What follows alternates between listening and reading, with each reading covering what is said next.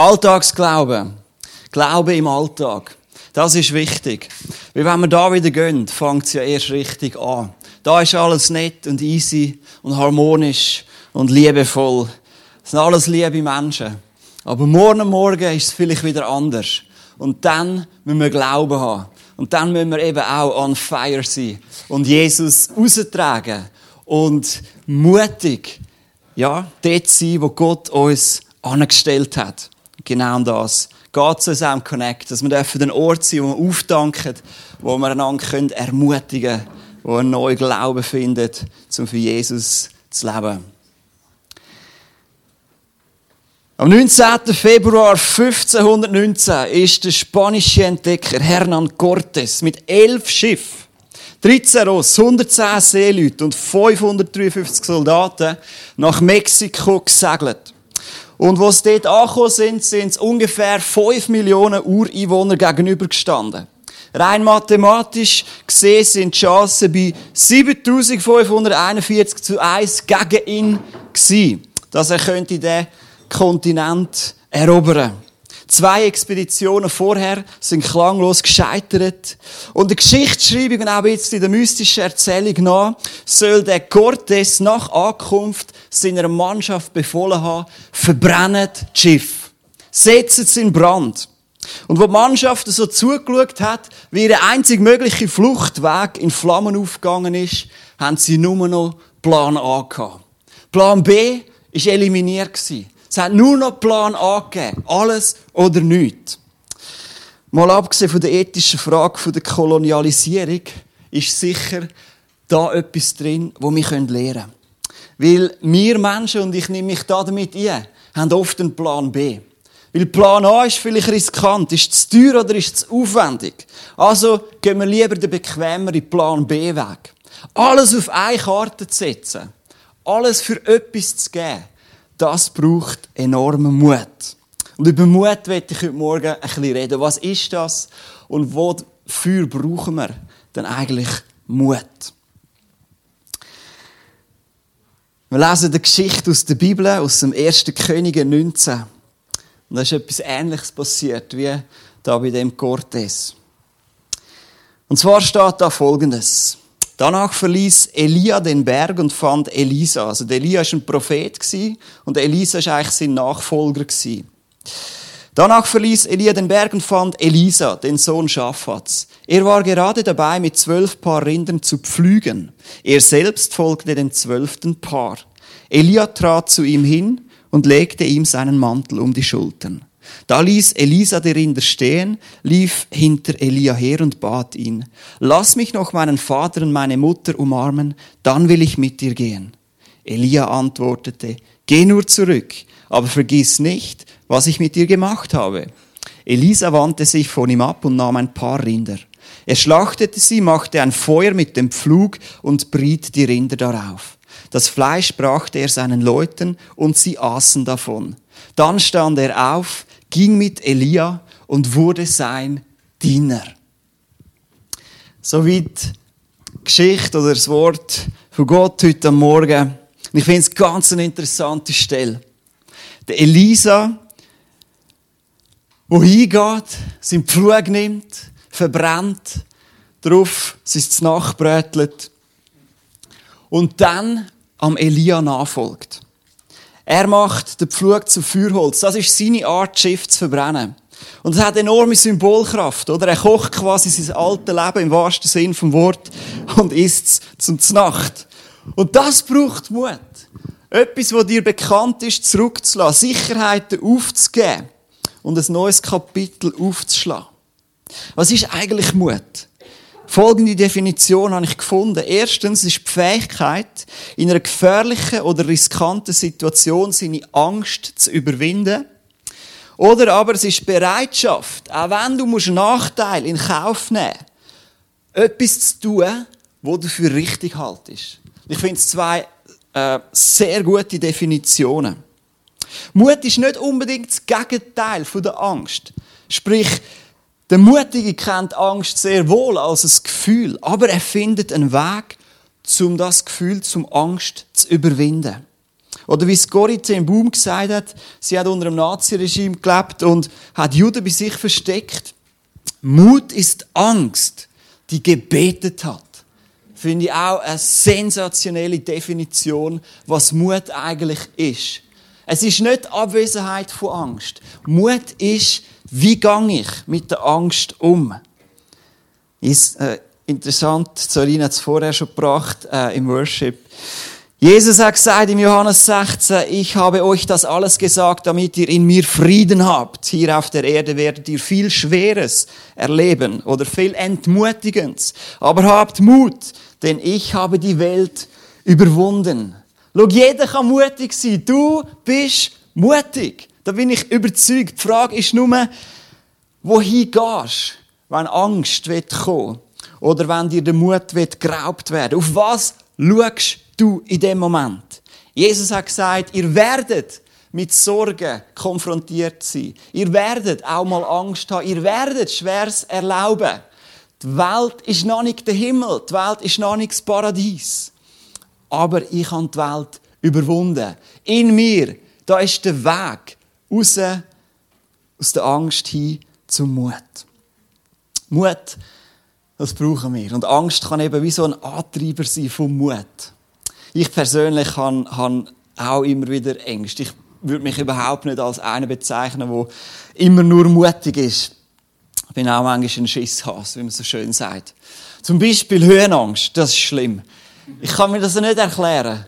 Aber wenn ich irgendwie auf einem Bergspitz oben bin und es geht einfach um mich herum nur noch runter, dann komme ich so Gummibeine über, oder? Dann wird alles irgendwie komisch. Oder auf so einem Baumturm oben, wo ich weiss, da sind Zehntausende vor mir oben gewesen, das wäre der grösste Zufall im Universum, wenn er genau jetzt zusammenkrachen würde, habe ich trotzdem Angst. Oder auf einer Hängebrücke, wenn du so musst über ein Tal über und es schaukelt ein bisschen und du siehst einfach, es geht mega weit runter. Ich habe überhaupt kein Problem mit Flügen oder mit äh, Gondeli fahren oder irgendetwas. Überhaupt kein Problem. Aber irgendwie, so, wenn es nach neben mir und ich stehe, aber es geht runter, dann ist es mir irgendwie unwohl. Und es ist komisch, oder? Wenn die Angst so in deine Knochen kriecht. Es ist so ein blödes Gefühl. Und die Frage ist, wie, wie kann ich das überwinden? Mein Verstand sagt ja, es ist alles gut, aber es ist trotzdem nicht gut. Angstgefühl dominieren. Du nichts konfrontieren oder akzeptieren. In der Psychologie gibt es ja das, dass man sagt, wenn du eine Phobie hast vor Spinnen, dann musst du eine Spinne mal nehmen und die Angst direkt konfrontieren, oder? Ja, easy, komm jetzt. Nicht immer gerade den Staubsauger holen und die einsaugen. Das ist auch nicht immer eine Lösung. Du musst manchmal die Angst konfrontieren. Und im Frühling bin ich eben über so eine Hängebrücke. Und am anderen Morgen habe ich gesagt, ich muss noch einmal tun. Und bin einmal durchgesäckelt, bin allein einmal dort drüber, weil ich gesagt habe, es kann nicht sein, dass ich vor so etwas so eine Angst habe. Manchmal, da muss ich sie einfach konfrontieren, in der Hoffnung, dass ich irgendwann meine Höhenangst verliere. Naja.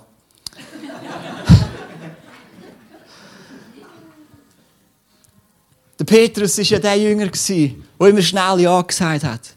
Und wo Jesus ihn aufs Wasser gerufen hat, ist er eben auch gegangen. Und er ist auf dem Wasser gelaufen. Bis zu dem Moment, wo er nicht mehr auf Jesus geschaut hat, sondern auf die Wellen, auf die Bedrohung, auf die Gefahr, auf die Angst. Und dann ist er gesunken. Und natürlich könnten wir jetzt sagen, ja, Petrus, ist ja klar, dein Kleinglauben und so, wir ihn kritisieren für sein Versagen. Aber weißt du was? Wir sitzen immer noch im Boot.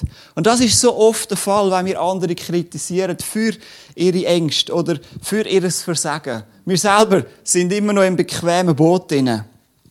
Und wir haben gar nicht ähm, den, den, den Mut gehabt, zum auszusteigen. Ängste sind ja auch etwas Gesundes. Gesunde Ängste schützen uns vor tausend Gefahren und sichern uns das Überleben. Ist wie eine Alarmanlage, wo Gott, der Schöpfer, in uns eingelegt hat. Aber ungesunde Angst, die lähmt uns, macht uns passiv, depressiv und krank.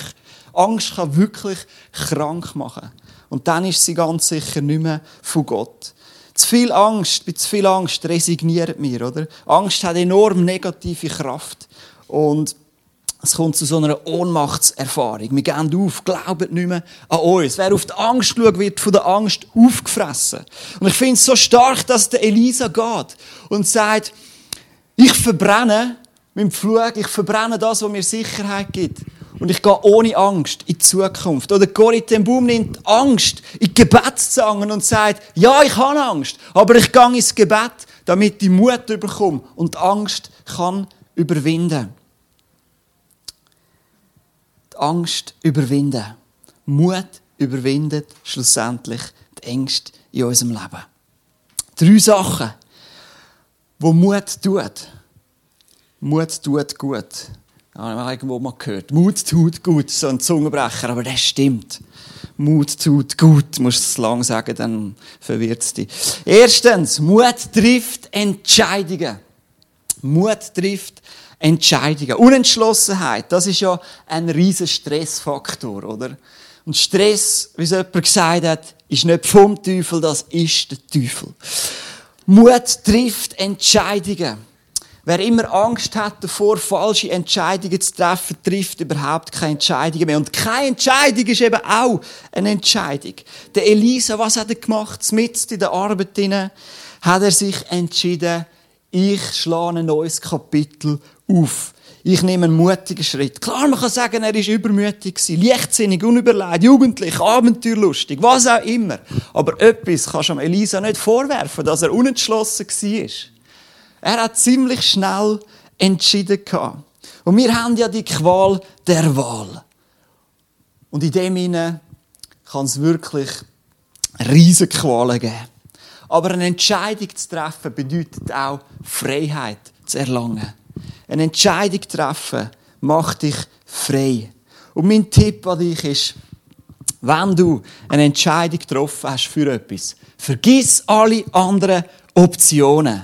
Schau nichts mehr anders an. Und wir ähm, vor der Sommerferien ein Auto gekauft und hat es dort eine gewisse Prämie drauf gehabt, Vergünstigungen. Und eine Woche darauf haben die gewechselt. Und es hätte können sein, dass das Auto eine Woche später noch günstiger war. Und ich habe gesagt zu der Nemi, eins würde ich nie machen. Geh nachschauen, was der neue Verkaufspreis ist von dem Auto. Weil wenn es tiefer wäre, würde ich mich jedes Mal ärgern, wenn ich den Karren einsteige. Verstehst du? Wenn du dich entschieden hast, bleib bei dieser Entscheidung und vergiss alle anderen Optionen. Wenn du dich für jemanden entschieden hast, für einen Partner, dann bleib bei dem und schau nicht mehr auf andere. Sonst wirst du nur unzufrieden. Wenn du am Daten bist, date dich bitte nicht mit fünf Menschen gleichzeitig. Wie sollst du dich denn da jemals entscheiden können Da findest du ja immer etwas, was bei jemandem besser ist als beim anderen. Und das macht dich doch nur kaputt. Wenn du dich entschieden hast, dann bleib bei dieser Entscheidung und vergiss die anderen Optionen. Und manchmal brauchen wir nur 20 Sekunden lang wirklich mutig sein. 20 Sekunden lang unglaublich mutig sein. So lange hat es der Petrus gebraucht, um aus dem Boot rauszusteigen. So lange hat es der David gebraucht, um gegen den Goliath anzutreten. So lange hat es der Zachäus gebraucht, um auf den Baum zu klettern, damit Jesus ihn gesehen hat. So lange brauchst du, um dein Leben Jesus zu übergeben und alles kann neu werden. 20 mutige Sekunden, um auf jemanden zuzugehen, deinen Stolz zu überwinden und jemanden um Vergebung zu bitten. Und eine Beziehung hat wieder wieder einen Startpunkt. 20 Sekunden, um jemanden anzurufen und ein Date zu vereinbaren. Und du wirst immer glücklich sein. Nein! Angst ist defensiv. Aber Mut spielt offensiv. Und manchmal siehst du das im Sport, wenn zwei Fußballteams ins Stadion laufen. Die, die den Kopf oben und die Brust draussen haben, die werden offensiv spielen. Die wissen von Anfang an, dass der Sieg auf ihrer Seite ist. Wer aber mit Niederlagen oder ins Spiel geht, Niederlagen im Rücken, der spielt, der spielt passiv, defensiv. Und der wird auf den Sack überkommen. Mut trifft Entscheidungen und Entscheidungen setzen uns frei. Und noch etwas. Manchmal kannst du für Entscheidungen Kritik bekommen. Wir sind ja Weltmeister darin, andere zu kritisieren. Die Jünger haben ja den Petrus wahrscheinlich ausgelacht, als er abgesoffen ist. Aber die sind nie aufs Wasser raus. Die Brüder von David haben ihn auch belächelt. Aber kennt irgendjemand ihre Namen? Nein. Der Zachäus haben sie vielleicht auch belächelt, als er auf den Baum gestiegen ist. Aber ist irgendjemand eingeladen von Jesus? Nein, er schon. Es gibt so viele Momente, wenn du eine Entscheidung triffst, kannst du dafür Kritik kassieren. Und dafür musst du bereit sein. Wenn mein Vater in der Ferien ist und ich muss unsere 50, 60 Angestellten leiten, fällt es mir so schwer, manchmal, weil ich die ganze Zeit muss entscheiden muss. Es ist so einfach, mich hinter dem Rücken von ihm zu verstecken und dann zu kritisieren, wenn er etwas nicht richtig entschieden hat. Das ist so einfach. Aber selber Verantwortung zu übernehmen, herzustehen und eine Entscheidung zu treffen, das kann dich manchmal mega viel kosten. Ich denke jetzt an dieser ganzen Corona-Geschichte. So einfach, unsere Regierung zu kritisieren, aber du bist nicht in der Position, wo so viel Verantwortung trägt. Und ich denke, da müssen wir aufpassen, dass unser Herz sauber bleibt. Zweitens, Mut gestaltet Zukunft. Unser Problem, wir wollen, dass Gott etwas Neues macht, während wir ständig im alten Trott verharren. Oder viele von uns, und ich nehme mich mit dir, wir, wir treten geistlich gesehen oft auf der gleichen Stelle. Wir machen immer die gleichen Sachen und erwarten andere Ergebnisse dabei. Das ist wie wenn ich manchmal koche. Denke, heute fantastisch neues Menü. Aber ich brauche immer die gleichen Zutaten und die gleichen Gewürze und denke, es kommt etwas anderes dabei raus. Aber das ist nicht so. Der Input bestimmt den Output. Das Verrückte ist, die meisten von uns hören irgendwann auf, ihrem Leben aus der Vorstellungskraft rauszuleben. Und wir, fangen jetzt, wir machen es nur noch aus der Erinnerung. Und jemand hat gesagt, an dem Tag hören wir auf zu leben und fangen an zu sterben. Lebendig sein bedeutet, ich lebe in der Gegenwart und ich schaue vorne. Und ich bin mutig und gestalte die Zukunft. Vergangenheit lasse ich Vergangenheit sein. So hat es der Paulus auch gesagt im Philipper 3,13. Ich bin auch nicht alles, was ich sein sollte, aber ich setze meine ganze Kraft fürs Ziel, für die Zukunft, indem ich die Vergangenheit vergiss und auf das schaue, was vor mir ist. Versuche ich das Rennen bis zum Schluss durchzuheben und den Preis zu gewinnen, wo Gott durch Jesus Christus für mich bestimmt hat. Schau, die einzige Möglichkeit, unsere Zukunft vorauszusehen, ist, sie aktiv zu gestalten.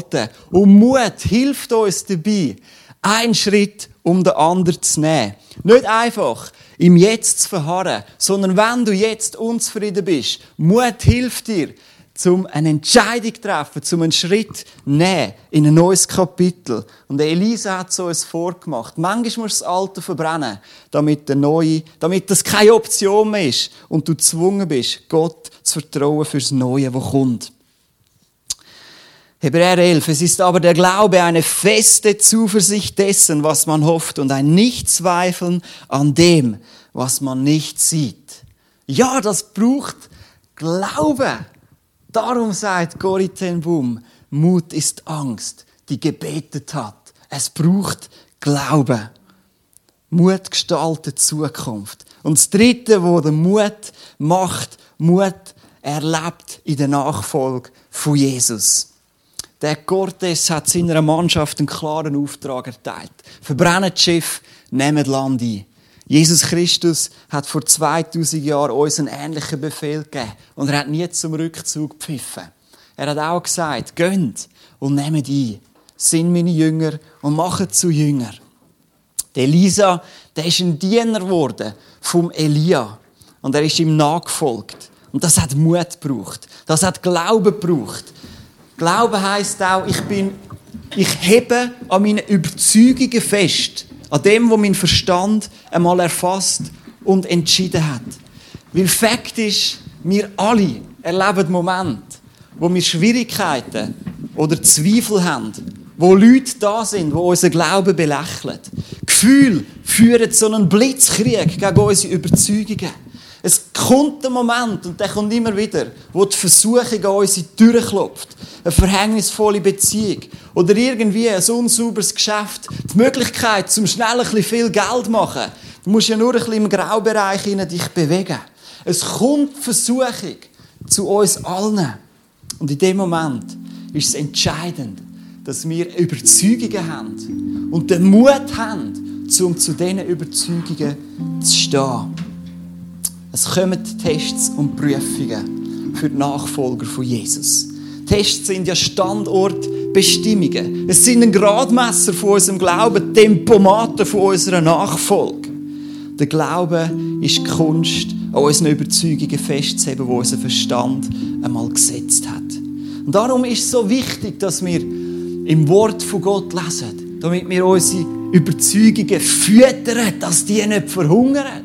Darum ist es so wichtig, dass wir im Gebet sind, damit wir eine Antwort auf unser Zweifel haben, damit wir Mut überkommen, wenn die Angst uns in die Knochen kriechen Darum ist es so wichtig, dass wir zusammen sind in einem Gottesdienst, nach bei Jesus, dass wir einander können ermutigen können. Und mit dem möchte ich abschließen. Ein Vers aus dem 1. Thessalonicher 5, 11. Deshalb sollt ihr einander Mut machen und einer den anderen stärken. Deshalb. Warum? Weil Zweifel da sind. Weil Entmutigung um uns herum ist. Weil Enttäuschung da ist. Frust, Angst, Mangel, Not, Versuchung, Sünde. Deshalb sollt ihr einander Mut machen und einer den anderen stärken. Amen. Und Vater im Himmel, ich danke dir, haben wir in dir einen Gott, der uns stark macht. Wir sind schwach, aber du bleibst allmächtig. Wir versagen und du liebst uns trotzdem. Ich danke dir, gibst du uns Mut, dort, wo wir jetzt noch ängstlich sind. Ich danke dir, wenn wir nicht sieben Siechen sind, sondern bist du der, der in uns den Unterschied macht. Und ich danke dir, Heiliger Geist, bist du der Helfer und Ratgeber. Bist du die Kraft von Gott mitten unter uns und in uns. Und ich danke dir, dass du heute Morgen da bist und unsere Herzen füllst. Mit Hoffnung und Zuversicht. Mit Standhaftigkeit und einer Überzeugung, um jeden Moment zu dir zu stehen. Und ich danke dir, Heiliger Geist, bist du der, der uns als Herz vom Vater zieht. Dort, wo wir zu dem werden, wo wir sein können zu dem, wo Gott uns dafür geschaffen hat. Und ich danke dir, dürfen wir jetzt auch nochmal eintauchen in ein Lied, unser Sieg, und nochmal uns daran erinnern, was du für uns da hast. Und ich danke dir, dass dein Segen uns erfüllt und durchdringt und mit uns ist. Auch wenn wir von da wieder gehen. Amen. Komm, wir stehen auf und singen nochmal das Lied, unser Sieg.